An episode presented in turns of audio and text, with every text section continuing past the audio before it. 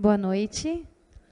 Eu e o Caio, a gente fica dando trabalho para a pessoa da mesa do som, porque sai essa voz grave, né, do Caio, e entra a minha voz de taquara rachada no, no retorno aqui, dá até um pouco de vergonha quando eu me ouço. Mas tudo bem. Eu me atrapalhei um pouco, vou colocar minha Bíblia ali, porque eu já anotei o que eu preciso ler. E aí eu não consigo ver. É, fico muito feliz de poder estar com vocês hoje à noite, muito feliz de poder compartilhar aquilo que o Senhor é, usou a vida do Caio para levantar o tema e falou muito comigo enquanto eu estava na minha casa estudando. E é um tema que realmente faz parte da minha vida. É, ser aceito e aceitar é uma, uma via de duas mãos que a gente vive todos os dias. Eu tenho sido bem aceita aqui no Hub. Muito obrigada, você que me aceita, que me dá uma boa noite sincero, me dá um abraço, me deseja uma boa semana, ora pela minha vida. Eu agradeço muito isso. Vocês têm sido realmente instrumento de Deus para o meu crescimento, para o meu aprendizado. E ainda tem um caminho muito longo aí pela frente, mas eu conto com cada um de vocês. Espero que vocês possam me ajudar. É, como já dito anteriormente, o nosso tema mensal é o guia básico para se viver em família. E a minha pergunta é: será que tem alguma coisa simples assim que a gente consiga aplicar na nossa casa? Existe alguma coisa não complexa na casa de vocês? Existe alguma coisa simples na casa de vocês, básica? Porque na minha casa não tem. Não existe nada simples, é tudo muito complexo. E o tema aceitação para uma família com três irmãos, né? Tenho meu pai, minha mãe, três irmãos e eu sou casada. E eu, meu marido é praticamente adotado pelos meus pais.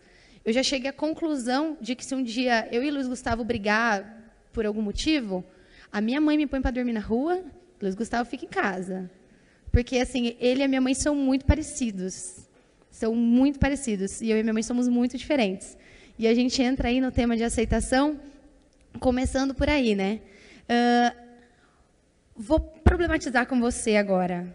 Nós temos uma enorme dificuldade de lidar com as, com as diferenças das pessoas.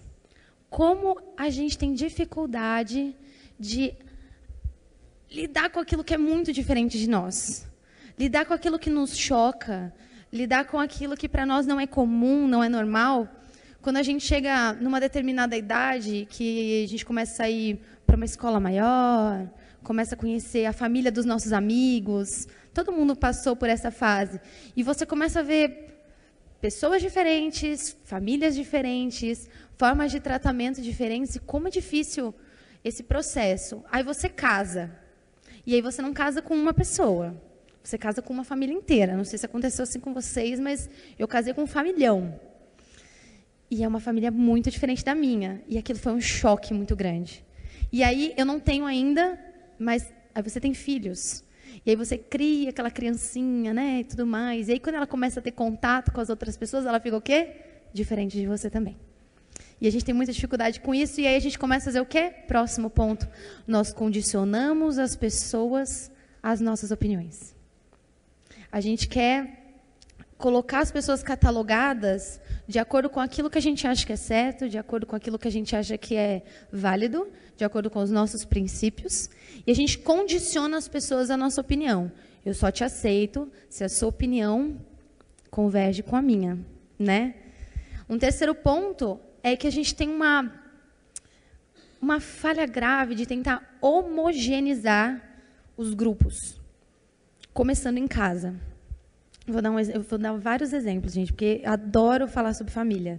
Eu sou apaixonada pela minha família, mas minha família é uma bagunça. E é uma bagunça de verdade. E às vezes a gente vê um tratamento. Eu sou a irmã mais velha. E eu tento fazer com que os meus irmãos sejam parecidos comigo. Que eles sigam aquilo que eu faço. Eu sou falante, sou. Uh, meio briguenta às vezes, né? Quero que eles enfrentem a vida assim como eu enfrento, quero que eles sejam independentes como eu acho que eu sou, não sou não, mas eu acho que eu sou. E aí eu quero que eles sejam assim, só que a minha irmã, ela é totalmente na dela. Se o mundo pudesse convergir com um, uma bandeja de comida que fosse até o quarto dela e ela nunca precisasse mais ir ao banheiro, ela ia viver naquele quarto. O meu irmão já não é assim. O meu irmão, ele gosta de estar com pessoas, mas ele é totalmente sensível. Ele é uma pessoa que, sabe, aquele coração mole e tudo mais. E aí, quando as pessoas brigam com ele, enfrentam ele, ele não vai. Eu falo, vai, Lucas, responde, reaja. E ele, não, eu prefiro ficar em paz. E aí eu fico brava, que eu falo, como assim? E aí eu falo assim, eu estou querendo fazer os meus irmãos serem iguais a mim. Será que você já fez isso alguma vez? Com alguém? Na igreja a gente também faz isso, né? A gente acha que o grupo igreja tem que ser uma coisa homogênea. Todo mundo tem que ter a relação com Deus assim como eu tenho. Entender a Deus como eu entendo, entender a Cristo como eu entendo. A vida não é assim, né? Uh, aí a gente entra da homogeneização para expectativa. Já se frustrou com alguém? Certeza que sim porque a gente coloca expectativa nas pessoas que elas façam aquilo que a gente está pensando. Que elas respeitem a nossa agenda, que elas respeitem o nosso tempo, que elas sigam o caminho que a gente falou que elas têm que seguir, que elas sigam os nossos conselhos. E aí elas pessoas não fazem isso, porque elas são diferentes. E eu não aceito isso, me frustro, fico chateado. Não serve para ser meu amigo? Por que, que eu casei com esse traste? Minha mãe não me ama? E por aí, né? A gente segue. E por último, a gente acha que a aceitação, grande, a grande falha da aceitação, a gente achar que é aceitar é simplesmente ser passivo, ser permissivo diante do outro. Quando aceitar, na verdade, não é isso. Quando você é passivo, permissivo, você está ignorando o outro. Você não está aceitando, recebendo aquilo de diferente que ele tem para você. Eu estou simplesmente ignorando aquilo. Aquilo não faz mais parte de mim. E a Bíblia nos convida a refletirmos sobre a aceitação na primeira carta de João, no capítulo 4, versículo 10. Você vai ler comigo, que está ali, muito bonito, inclusive. Leia com atenção. E o amor é isto: não fomos nós que amamos a Deus, mas foi Ele que nos amou e mandou o seu Filho, para que, por meio dele, os nossos pecados fossem perdoados. É um texto curtinho, é um livro que, se você parar para ler, ele jorra amor, ele transborda amor, ele te deixa apaixonado por Deus e mostra o quanto Deus te ama e ama toda a humanidade. E João não está falando de um sentimento de Deus. João não está querendo dizer assim: olha, Deus te ama, ponto final. Deus ama em atitude. O amar aqui é uma maneira que Deus age para conosco, para resolver o problema do que? Dar o exemplo de como Deus nos aceita. E eu vou ser muito breve com você, porque eu coloquei um monte de problema e a gente vai precisar resolver esses problemas juntos, hoje à noite. Primeira coisa que eu quero te falar é que aceitar é amar primeiro. O texto diz que não fomos nós que amamos a Deus. Você quer aceitar seu filho? Você quer aceitar sua mãe, o seu pai? Você quer aceitar os seus irmãos? Vá em direção a eles primeiro. É o primeiro passo da aceitação. O amor de Deus, ele nos aceita com um movimento de Deus até nós. É uma iniciativa de Deus até nós. A maioria de nós, não sei vocês, mas vou dizer por mim, a gente muitas vezes espera o outro que ele mude, que ele venha até a mim, que ele. Nós somos egoístas por natureza, mas Deus não nos ensina isso. Ele fala assim: eu me movimento até você, eu te amei primeiro. Então, o nosso primeiro desafio é amar primeiro. O Philip Yancey, espero que eu tenha dito o nome certo ele diz a seguinte frase: Deus não me aceita condicionalmente, dependendo das minhas ações, mas me concede amor e perdão, apesar dos meus fracassos. Como é difícil a gente se movimentar em direção às pessoas quando elas nos frustram, quando elas são diferentes, quando elas não pensam igual a nós. Mas Cristo nos amou primeiro.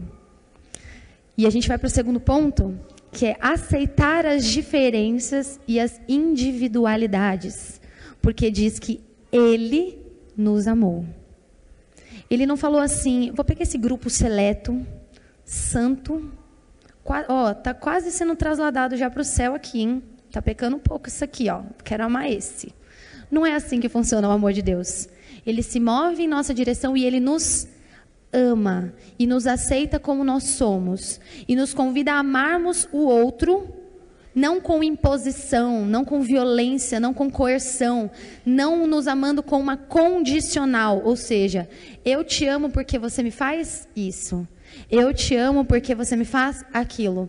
Existe um, um costume interessante que, bom, enfim, esse, minha mãe fez 50 anos esse ano. Uh, e aí nós fizemos uma festa para ela e tudo mais. E nós fizemos um pote de vidro, eu, os meus primos e tudo mais. Gente, família nordestina, imagina, galera. Pois é. Aí fizemos um pote e tinha que colocar lá 50 motivos porque eu acho a Helena incrível. Achar incrível normalmente tem um motivo. Mas aí eu vi lá na internet, estava vendo várias coisas, não tenho muita criatividade para essas coisas, não. E aí estava lá, é, 50 motivos porque eu amo a minha mãe. Né? Era uma das coisas. Cara, eu na hora achei lindo. Falei, nossa, que legal. Eu amo minha mãe porque ela faz a melhor comida do mundo. Eu amo minha mãe porque ela, enfim, me pariu, né? Não tem. Se eu falar para vocês que ela, minha mãe teve três partos normais, isso é muito amor. E lá em casa, vamos lá, né? Família da Paraíba. Muito amor envolvido.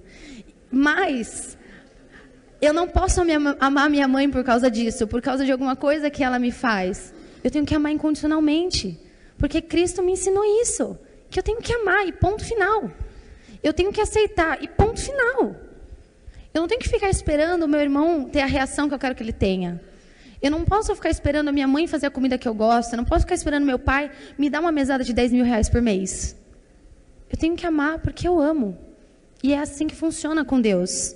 Uh, o C.S. Lewis, inclusive, gosto muito dele. Ele diz o seguinte: a graça reserva a aceitação completa.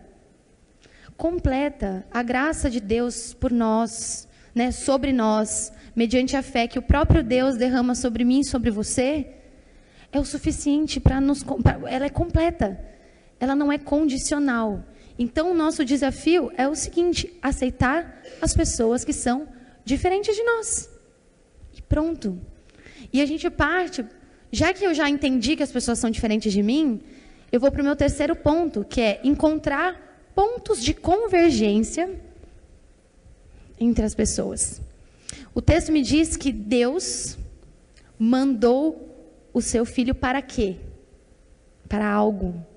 Deus usa a pessoa de Jesus Cristo, humano, carne, com passando frio, fome, sede, alegria, tristeza, todos os sentimentos que um ser humano pode ter, para que nós pudéssemos ter um ponto de convergência com Ele. Cristo derrama o seu próprio sangue para que nós pudéssemos ter acesso ao Pai. Deus, na sua infinita sabedoria, deve ter pensado assim: essa raça não vai conseguir me entender aqui essa coisa abstrata. Eu vou precisar mostrar como é que faz. E ele faz o ponto de convergência ali, ele coloca a cruz de Cristo para que eu e você tenhamos um ponto de convergência com ele. Será que nós estamos procurando, eita, procurando pontos de convergência para lidar com os que são diferentes de mim?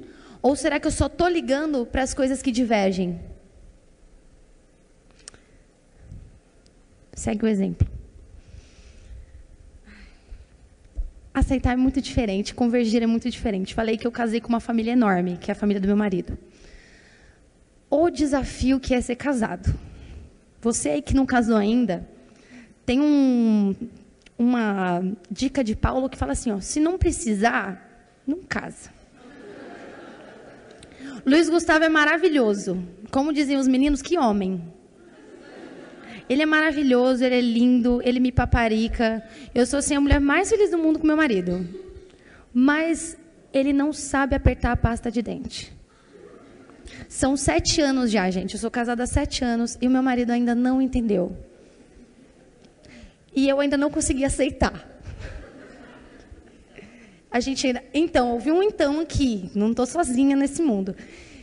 E olha só, num domingo de manhã lindo que Deus faz, né? Aí você acorda querendo tomar um café da manhã lindo com seu marido, aquela coisa. Até a remela do seu marido brilha de manhã, né? Aquela coisa linda. E aí você vai escovar o dente depois dele e a pasta está o quê? Apertada no meio. Acabou o dia.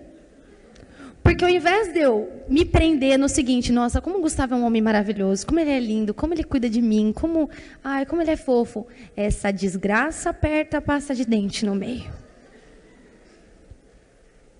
É assim com vocês também?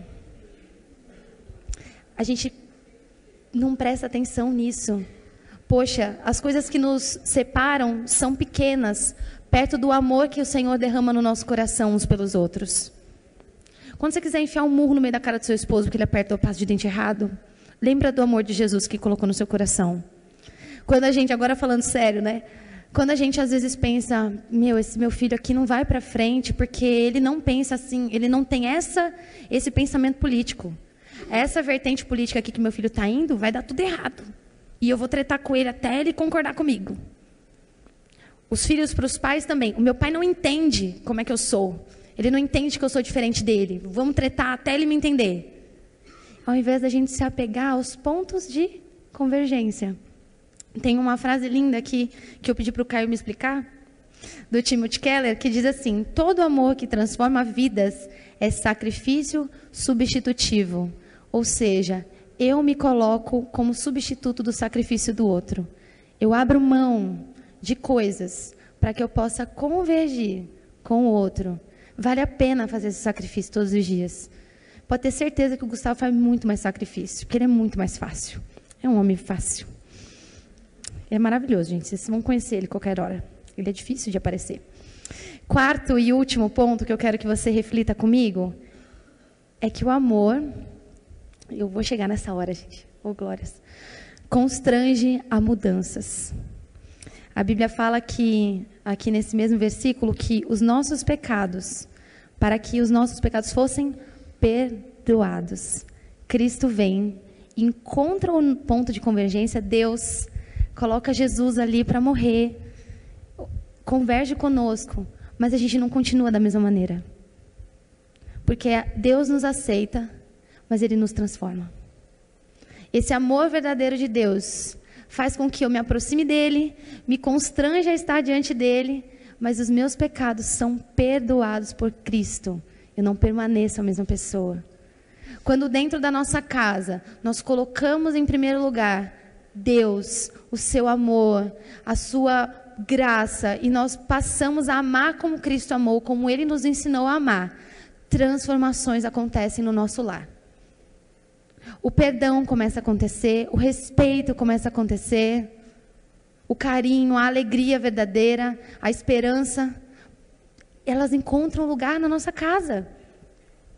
Porque o amor que transforma vem de Deus.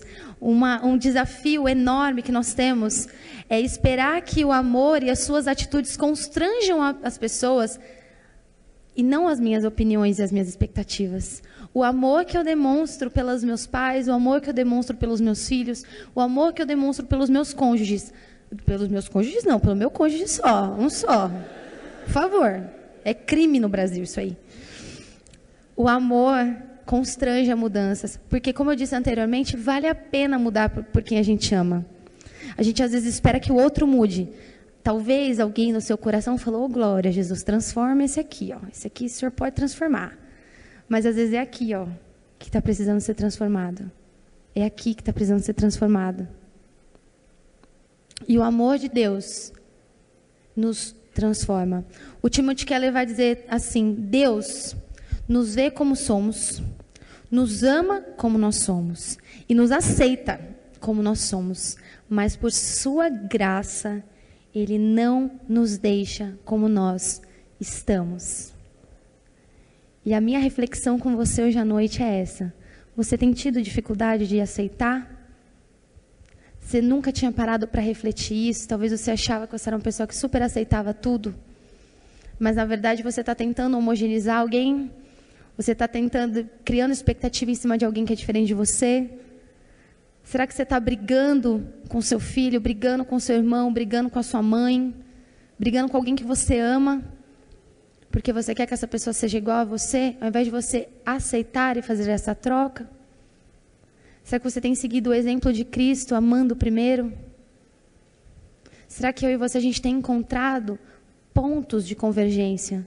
Procurado no outro coisas que nos conectam e não que nos separam? A gente tem andado nessa via dupla de troca? Eu te dou aquilo que eu tenho de melhor e você vai me dar aquilo que você tem de melhor e eu vou aceitar o que você tem de melhor. Eu não vou dar regras para aquilo que você tem de melhor para você poder me dar. Esse é o convite que o Senhor nos faz nessa noite. Que nós paremos para refletir o quão importante é nós aceitarmos as diferenças. Num mundo como o nosso, onde tudo é polarizado, onde tudo é separado, nós que somos os filhos da luz, somos convidados, inclusive pelo, pelo apóstolo João, amem uns aos outros, pois quem ama a Deus, conhece a Deus. Demonstre que você conhece a Deus. Ame, aceite, não fique na passividade. Não seja permissivo. Não ignore. Ame, aceite. Eu vou pedir para você fechar os seus olhos e fazer uma oração junto comigo. Amém? Deus querido, que nós, nessa noite, possamos, diante da tua palavra, Deus, que transforma, que exorta, que ensina, que disciplina, que diante daquilo que o Senhor deixou para nós, nós aceitemos também. Que nós aceitemos a tua palavra no nosso coração nessa noite, Deus. Que isso possa ecoar no nosso ser durante essa semana, que a gente possa refletir quem são as pessoas que nós não estamos aceitando, que nós não estamos demonstrando o verdadeiro amor de Cristo. Deus nos ensina a olhar com amor aqueles que moram com a gente, nos ensina a olhar com amor aqueles que trabalham com a gente e aceitar que as pessoas são diferentes. Porque o Senhor é um Deus criativo, maravilhoso, que fez cada um individualmente. Deus querido, eu te agradeço por essa comunidade. Peço que o Senhor realmente nos mova a aceitação e que nós possamos ter um relacionamento de família, a família de Deus que o Senhor instituiu nessa terra, Deus. Nós louvamos o teu nome e te agradecemos no nome santo de Jesus. Amém.